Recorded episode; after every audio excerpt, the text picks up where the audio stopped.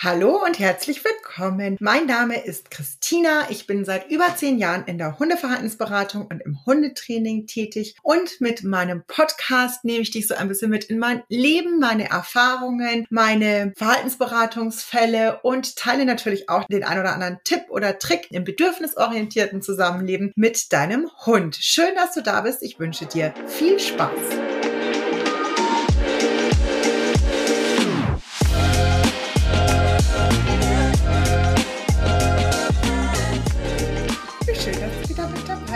Ich freue mich auf die heutige Podcast-Folge. Ich nehme dich heute so ein bisschen mit in meine Woche, in meine Verhaltensberatungen. Genau, das machen wir heute. Ich hatte gerade einen Call. Das ist ähm, ein sehr spannender Fall. Es ist eine kleine Maltipoo-Hündin, die ist gut zwei Jahre alt und es ging von Anfang an, die haben sich bei mir gemeldet für das Thema Unruhe zu Hause, alleine bleiben funktioniert nicht und sie ist sehr bellfreudig. Und wir arbeiten jetzt schon eine Zeit lang zusammen. Wir arbeiten an dem Thema Entspannung. Aber ich will heute vor allem auf das Thema Bellen eingehen, weil das super spannend ist, weil sie tatsächlich zwei verschiedene Arten hat, also Gründe, warum sie bellt. Und zwar haben wir zum einen einfach dieses, die ist sehr unsicher, das heißt, die erschreckt sich sehr schnell vor Geräuschen, die draußen irgendwie passieren. Das ist ja soweit auch gar nicht ungewöhnlich. Manche Hunde melden eben ihre Geräusche und manche Hunde erschrecken sich dann eher. Und wir haben aber eben auch die ganz spannende Angewohnheit, Lustig, bei uns im Hintergrund hat es gerade geklingelt. Ich weiß nicht, ob ihr es gehört habt. Gott sei Dank ist der Hund da sehr entspannt. Apropos klingeln, darauf reagiert sie natürlich auch. Aber sie hat tatsächlich auch die Angewohnheit, dass die um Aufmerksamkeit bellt. Und das ist super cool einfach in den Videoanalysen, weil wir da eben genau einfach gucken können, was ist die Intention, was sind die Auslöser und so weiter. Und das kommt tatsächlich daher.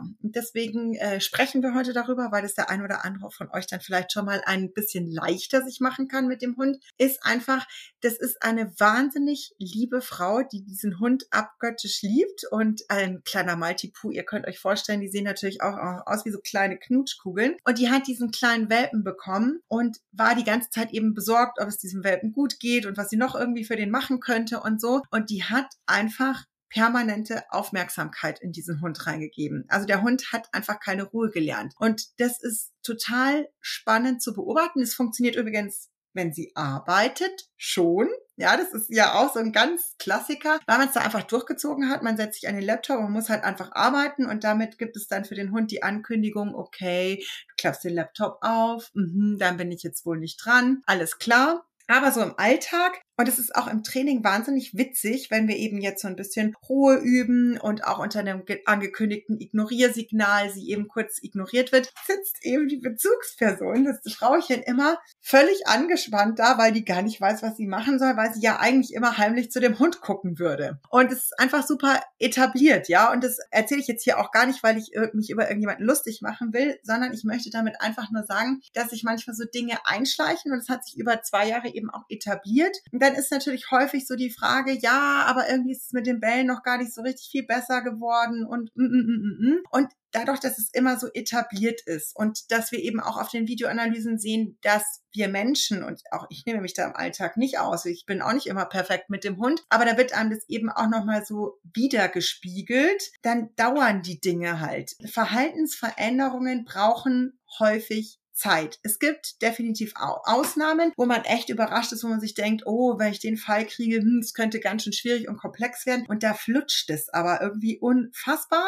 Und manchmal ist dem einfach nicht so. Und wir können es nicht sagen, weil wir können natürlich Situationen gestellt trainieren. Ähm, wir können Signale aufbauen und so. Und da können wir natürlich Tempo reingeben, weil wir die Settings wählen können, weil wir am Timing feilen und sowas. Aber gerade diese so Geräuschempfindlichkeit zum Beispiel im Alltag, da ist es meistens ein bisschen komplexer und schwieriger, einfach den richtigen Weg zu finden. Und das ist total wichtig, weil ich das schon in so vielen Lebenslagen beobachtet habe.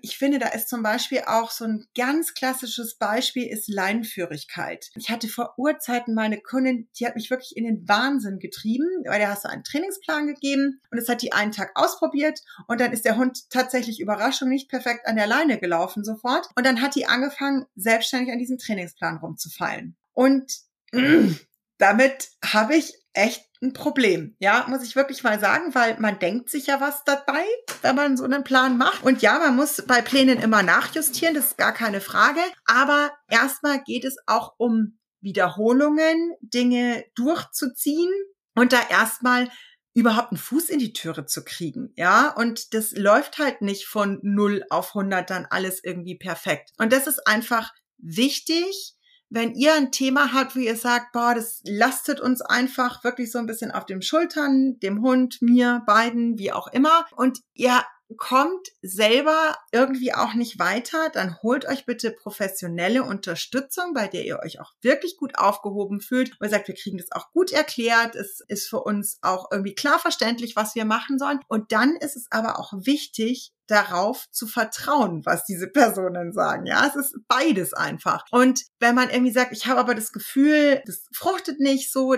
dann darf man das ja auch ansprechen. Also das eben auch, ich habe heute mit der Kundin drüber gesprochen, die dann so, mm, mm. und dann habe ich gesagt, nee, du machst erstmal, wir haben die Videos angeguckt bei ihnen aus dem Alltime, du machst gerade erstmal alles richtig, genau so abgesprochen, äh, wie du es machen solltest, aber das braucht jetzt einfach erstmal noch ein bisschen Kontinuität, bis wir da irgendwie weitergehen können. Parallel bauen wir noch weiter an der Entspannung und so weiter. Aber manchmal sind es halt auch viele kleine Stellschräubchen, die man so ein bisschen einzeln anfängt, die dann zusammengreifen. Und das ist nämlich auch nochmal was anderes. Ich habe eine andere Kundin, die ich schon sehr lange begleiten darf, mit einer früher wirklich sehr ängstlichen Hündin, die sich dann in vielen Situationen krass schnell entwickelt hat und in anderen Situationen das einfach schwierig war. Also Indoor ging alles, finde ich, dafür mit welchen Ängsten und Unsicherheiten die gekommen ist, ging es wirklich relativ schnell, sehr gut. So Sachen wie Autofahren, Straße laufen, das Begegnungssituationen mit Menschen waren so ganz, ganz, ganz, ganz schwierig. Und es ist total spannend, weil wir uns jetzt nochmal ausgetauscht haben, weil die macht tatsächlich auch in meinem Moodmurn-Programm mit. Und da ist jetzt gar nicht krass viel Neues für sie, aber ich glaube, es werden nochmal so ein paar Sachen angeregt, vielleicht auch mal Dinge wieder zu etablieren, die man schon so ein bisschen nicht gemacht hatte. Und da tut sich gerade richtig viel. Und wir hatten heute da auch nochmal ein Gespräch darüber, weil sie gesagt hat, weißt du, ich dachte mir noch am Anfang so, wenn du dann gesagt hast, ja, dann guck einfach, wenn sie dann aus dem Auto rausguckt, ihr dann da irgendwie auch Belohnungen anzubieten. Und dann hat natürlich am Anfang auch keine Leckerlis genommen, weil viel zu viel Ängste und Stress da irgendwie gekickt haben. Und ich bin aber ein großer Freund davon, einfach da auch dran zu bleiben und auch Dinge immer wieder anzubieten. Gerade auch in Situationen, wo es vielleicht ein bisschen anstrengend ist, sollte ich Belohnungen trotzdem immer wieder. Ich dränge sie nicht auf, aber kannst du, möchtest du, das immer mal wieder abzufragen zeigt es sich auch immer wieder, dass sich Hunde so mit der Zeit nämlich sehr wohl auch auf Dinge einlassen, lernen können. Und ich höre das ganz oft von Leuten, ja, der nimmt in der Situation nichts. Mein Hund nimmt beim Gassi keine Leckerlis, der nimmt in Hundebegegnungen keine Leckerlis oder so. Und natürlich kann ich jetzt nicht nur sagen, versuche es einfach immer wieder dann Leckerli reinzukriegen. Es gehört natürlich auch mehr dazu. Ähm, wenn wir jetzt als Beispiel Hundebegegnungen nehmen, dann lebt es ja auch von Distanzen und so weiter, da auch zu unterstützen, auch rauszufinden, was ist die aktuelle Motivation. Also frisst er gerade nicht, weil eigentlich die Motivation ist, oh, ich will unbedingt zu diesem Hund, es frustet mich total, kein Kontakt haben zu dürfen oder ist es eher Angst, dass der Hund kommen könnte, weil der Hund keine Lust auf diesen Kontakt hat oder so. Das ist natürlich mehr. Aber immer zu sagen, nein, das oder das funktioniert nicht, Punkt, und dann probiert es auch nie wieder, das würde ich euch definitiv nicht raten, sondern immer auch zu hinterfragen, warum funktioniert es nicht? Warum ist er in diesen Situationen nicht ansprechbar? Was kann ich tun?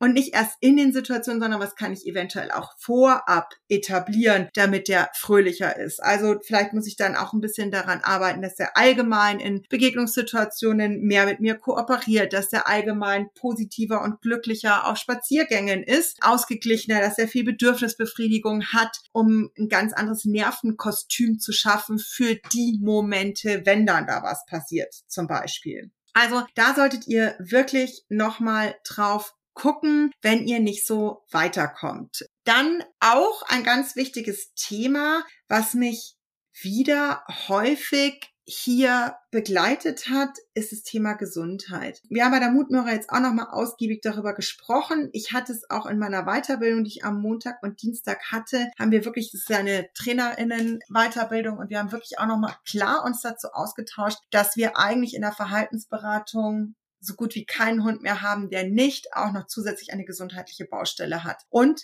manchmal tatsächlich auch nur diese gesundheitliche Baustelle hat. Also bei manchen Hunden ist es ja tatsächlich so, wenn man dann die körperliche Ursache gefunden hat für dieses Unwohlsein, dann ist da so ein großer Stressor weg, dass der auf einmal in Hundebegegnungen zum Beispiel gar kein Problem mehr hat. Es war einfach nur dieser Stress, der on top noch kam, den er dann einfach nicht geschafft hat. Manchmal ist es aber auch so, dass man schon begleitend machen muss, weil sich vielleicht da einfach auch mit diesen Auslösern der Hundebegegnungen was mit verknüpft hat, dass er Hundebegegnungen auch ohne den Schmerzreiz jetzt richtig kacke findet, dann muss es eben irgendwie Hand in Hand gehen, so als Beispiel. Und da möchte ich euch wirklich nochmal krass sensibilisieren, hinzugucken. Und ich weiß auch, und es ist gar kein Bash gegen Tierärzte an sich oder so. Aber ich erlebe das leider immer wieder, dass Kundinnen von mir nicht ernst genommen werden, wenn sie kommen und sagen, irgendwas stimmt gesundheitlich mit diesem Hund nicht. Sondern es ist oft, ja, also die müssen sie mal zeigen, wer der Chef ist und der ist nur einfach überdreht und bibabub. Und es ist so, ja, aber überdreht kommt ja auch irgendwo her, ja. Und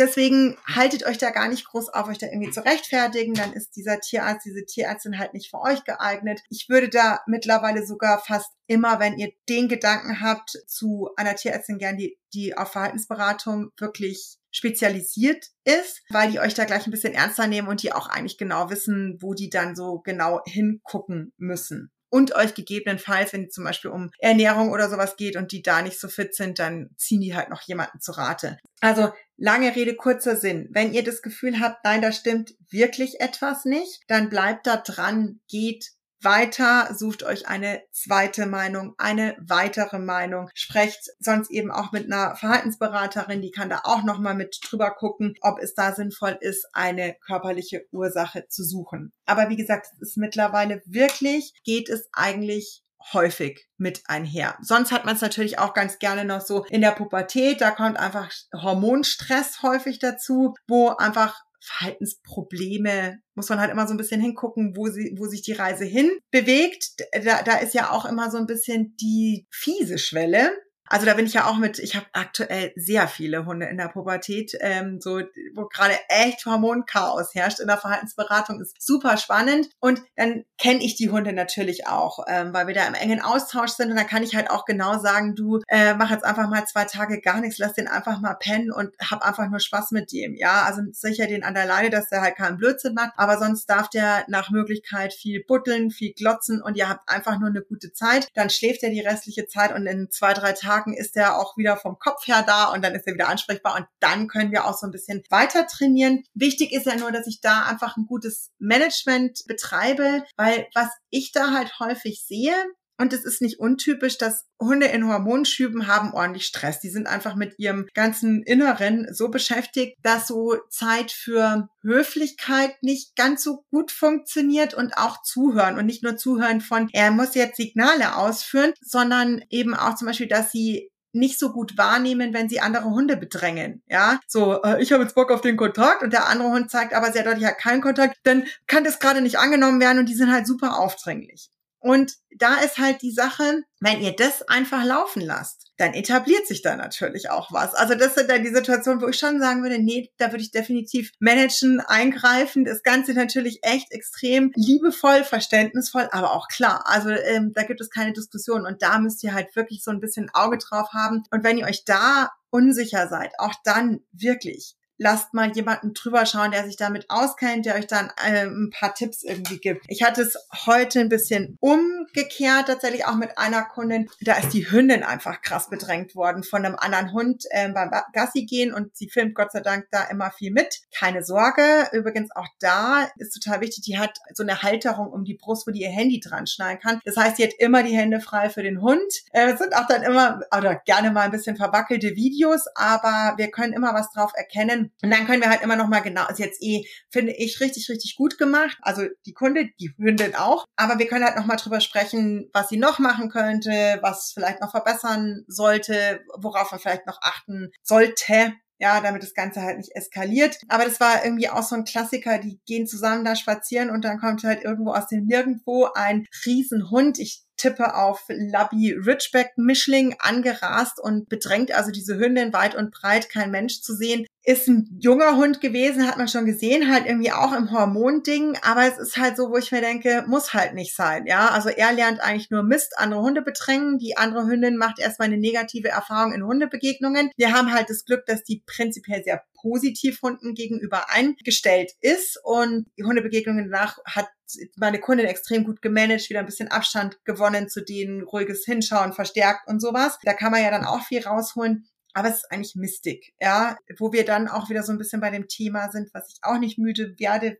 Wir springen heute ein bisschen. Ist halt auch in solchen Phasen lasst sie halt wirklich einfach an der Schleppleine. War heute auch auf eben von derselben Kundin, hat ordentlich Hundebegegnungen geübt, äh, war da irgendwie auch unterwegs und ist auf einem anderen Hund getroffen, da war ihre Hündin im Freilauf und die haben zusammen nett interagiert und so. Und es hat auch alles wunderbar geklappt und am Ende stand sie noch kurz mit der mit der anderen Bezugsperson da und sie haben sich unterhalten und die Hunde waren auch noch mal ganz ruhig neben ihnen, was total geil ist, weil die erst eine ziemlich flotte Interaktion hat, dann wurde das noch ganz in Ruhe abgeschlossen geschlossen, alles so ein bisschen in der Statik, beobachtet. Und dann hat sie vorsichtshalber einfach die Schleppleine dran gemacht und ohne über die Schleppleine zu arbeiten. Also sie hat nicht den Hund weggezogen, hat sie eben dann angesprochen, dass sie jetzt weitergehen und konnte halt super gut dieses freiwillige Mitgehen mit verstärken. Aber sie ist halt auf Nummer sicher gegangen und hat nicht das Risiko eingegangen, dass die Hündin vielleicht doch nochmal den anderen hinterherläuft, sondern das wird auf gar keinen Fall passieren. Und das solltet ihr wirklich, wirklich gucken, dass ihr solche Situationen gut managt. Das kann man nie hundertprozentig. Und es gehört wirklich auch mal mit dazu, sich für seinen jungen, pubertären Hund irgendwo zu Kreuze zu kriechen und sich sauber zu entschuldigen, weil man eine Situation falsch eingeschätzt hat und weil der irgendeinen Mist gemacht hat und irgendwo einen Hund bedrängt hat oder irgendwo hochgesprungen ist. Und das ist mal passiert, yes. Aber ich sehe halt oft so den wahnsinnig krass laissez-fairen Umgang damit und das geht einfach nicht. Das ist so anstrengend für, für das ganze Umfeld, einfach diese ganzen haltlosen, aufdringlichen Hunde, die die ganze Zeit nur irgendwelchen Blödsinn machen. Und da haben wir schon eine Verantwortung und sollten so ein bisschen drauf gucken.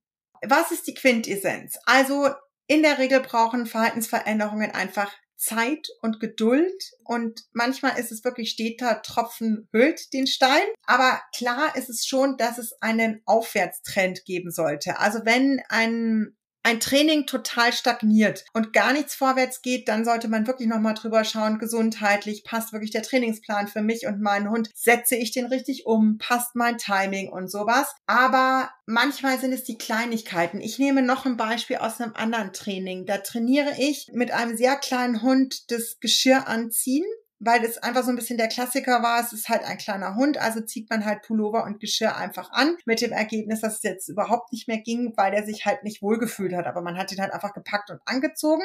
Und die Bezugsperson, glaube ich, dachte halt jetzt einfach, wir machen da jetzt eine Session und danach steigt der Hund einfach durch. Und es ist aber halt nicht so. Wenn diese Emotion durch wiederholte Übergriffigkeit permanent schon so negativ ist, dann brauchen wir da einfach ein bisschen mehr Zeit. Und wir sind tatsächlich seit ein paar Wochen dran. Und es ist aber total krass, weil ich eben an den Videos ihr auch nochmal zeigen kann, dass auch wenn der Hund noch nicht durch dieses Geschirr perfekt durchgeht, wir eine ganz andere Grundstimmung bei dem Hund haben. Die geht viel freudiger in Richtung des Geschirrs. Wir sind jetzt auch schon beim Nase durchstecken. Jetzt, glaube ich, geht es auch relativ schnell, dass wir mit Kopf durch und schließen und so weiter. Aber der Anfang war so ein bisschen zäh, weil wir da einfach schauen mussten, wirklich eine gute Stimmung reinzubringen, eine gute Körpersprache, eine weiche Körpersprache und dass sie echt Bock hat zu kooperieren. Und das ist ganz wichtig, dass ihr euch das eventuell dann auch nochmal zeigen lasst von den Menschen, die euch da begleiten, trainieren, äh, mit eurem Hund wirklich an der Körpersprache, dass sich da schon was tut. Nur, dass es halt manchmal auch Zwischenziele braucht, um an das Endziel zu kommen. Ja, auch das einfach dann nochmal überprüfen. Kurz gesagt, manchmal braucht es einfach Geduld. Wichtig ist, es geht natürlich auch nicht kontinuierlich immer nur in die richtige Richtung. Es gibt immer so ein paar Ups und Downs, aber